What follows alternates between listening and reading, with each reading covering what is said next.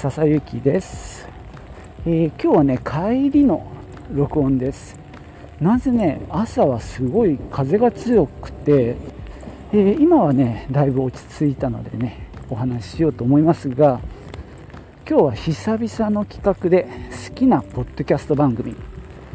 をお届けしようと思います。さあ誰でしょう？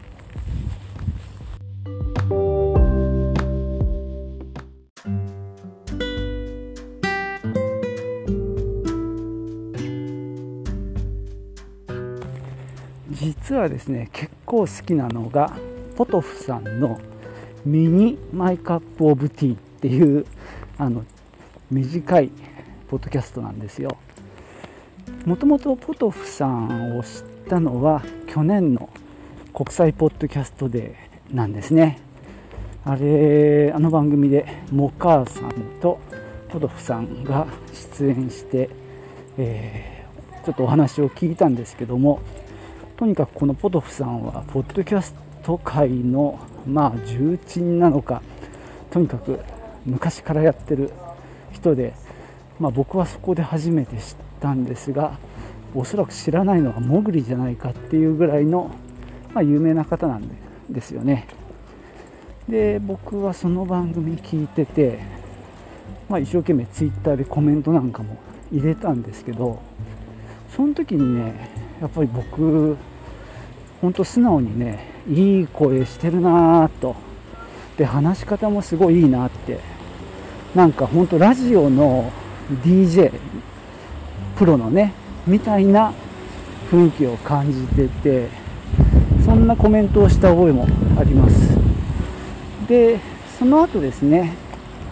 えーポドフさんの番組を聞こうかなと思って聞き始めたのがこのミニマイカップオブティー。なんですよ。でこれがねすんごいね話し方も緩くてまあ俺好みで結構ね話してる時に風切り音とか外の音とか入ってたりしてまあなんだろう、まあ、僕もね実は、えーそんなこと知らずにやってるんですけど歩きながらとかね外の音が入るような状況で録音してるんですけどもこちらの番組も実はそんな風なやってるんじゃないかなって思ってあの親近感も湧きながらしかし内容はねやはりポッドキャスト長くやってる方なのでまあ本当いろんなこと知ってらっしゃるんでまあご本人そこまでのね気持ちはないかもしれないんですけどまあ僕は結構勉強がてら聞かせてもらっててました。それとこのさらっとやる感じそんなにあの長くやらないっていうのもいいなぁなんて思って聞いている番組なんですよ。でこの度ね、えー第3シーズンに入るということであのちょっと前から短めになるっていうことで3分ぐらいの尺でやるようにしてるらしくってまあそれはそれでね悪くないですよね。ただ、えー途中でだんだん気づいたんですがこの mini cup of mini my cup of tea はポトフさんがやってる番組の本当に一番なんていうかちっちゃいというかまあ気軽お手軽な番組だったらしく本当は my cup of tea というかなり本格的なポッドキャストもやってるんですね。でこの間ちょっとそれも聞いてみたんですがいや本当ラジオ番組みたいな感じでですねしかも途中で音楽なんかもかかって、えー1時間ぐらいのね番組だったりするんですけどもああこっちが本業というかこっちがメインなんだなと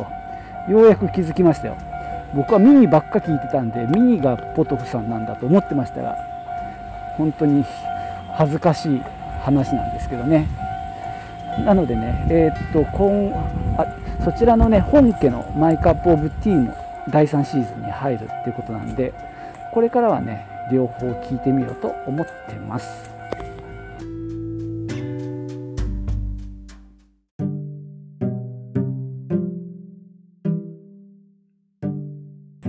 まあ、ついでに言うとですね、まあ、ポトフさんがもう一つやってる瞑想ラジオっていうのを聞いてみたんですよ。でそこではね名前がポトフさんじゃなかったんで、え全然違う人がやってる番組かななんて思って聞いてたんですよ。そうしたらですねその人がまたいい声しててですねいや本当にラジもうアナウンサーかなとかね。DJ かな？なんて思って聞いてて途中でねあこれポトフさんじゃね？えと思って、えー、やっぱそうでしたね。だからねやっぱあの喋りと声とまあトーンがね非常にあのめちゃくちゃいいなって褒めすぎか。まあそんな感じでね、えー、聞いてるわけなんですけどもまあミニマイカップオブティーは最近ちょっとサウナ系の話にちょっと寄りすぎてるんでまあ私はそう全くサウナ行かないタイプなので、まあ、話を聞きながらああでも行ってもいいかなっていう気持ちにはだんだんなってきたんでまあ本当俺ってこう影響を受けやすいなってまあ思うんですけどね。でもまあポッドキャスト聞いてるってそういうところはあるなって、まあ、思ったりしてます。あの、僕がそもそもポッドキャスト始めたっていうのもあのゴリゴキャストとかね足利キャストとか聞いてるうちにああこうやってなんだろう発信するのってできるんだっていうことをねまあそういうのに気づいてアンカーっていうなんかすごくいいアプリがあるっていうのを知って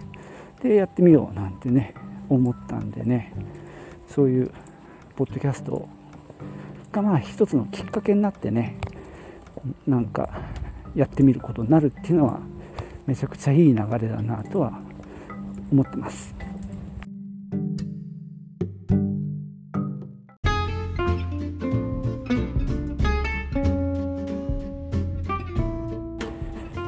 実はねここだけの話っていうか別にここだけの話じゃないんですけども今朝会社に行く時と今帰ってくる時とではこう心のプレッシャーがすごい実は軽くなってるんですよ。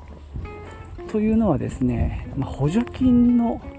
報告書を書かなきゃいけないっていう案件がですねここ数週間ずっと私にプレッシャーを与えてましてで実はねちょっとできてない事業があるんですよ。でそれを今必死になってやってるっていう状況でなんとか今月中に終わらせて辻褄を合わせなきゃいけないっていうことでですねいろいろ無理くりやってたんですけどもまあちょっとねあの事務局の方に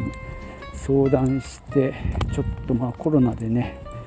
いろいろ遅れちゃってなんて話で相談したらえちょっとね伸ばしてもらえたんですよね。なのでとりあえず何ていうか無茶な、え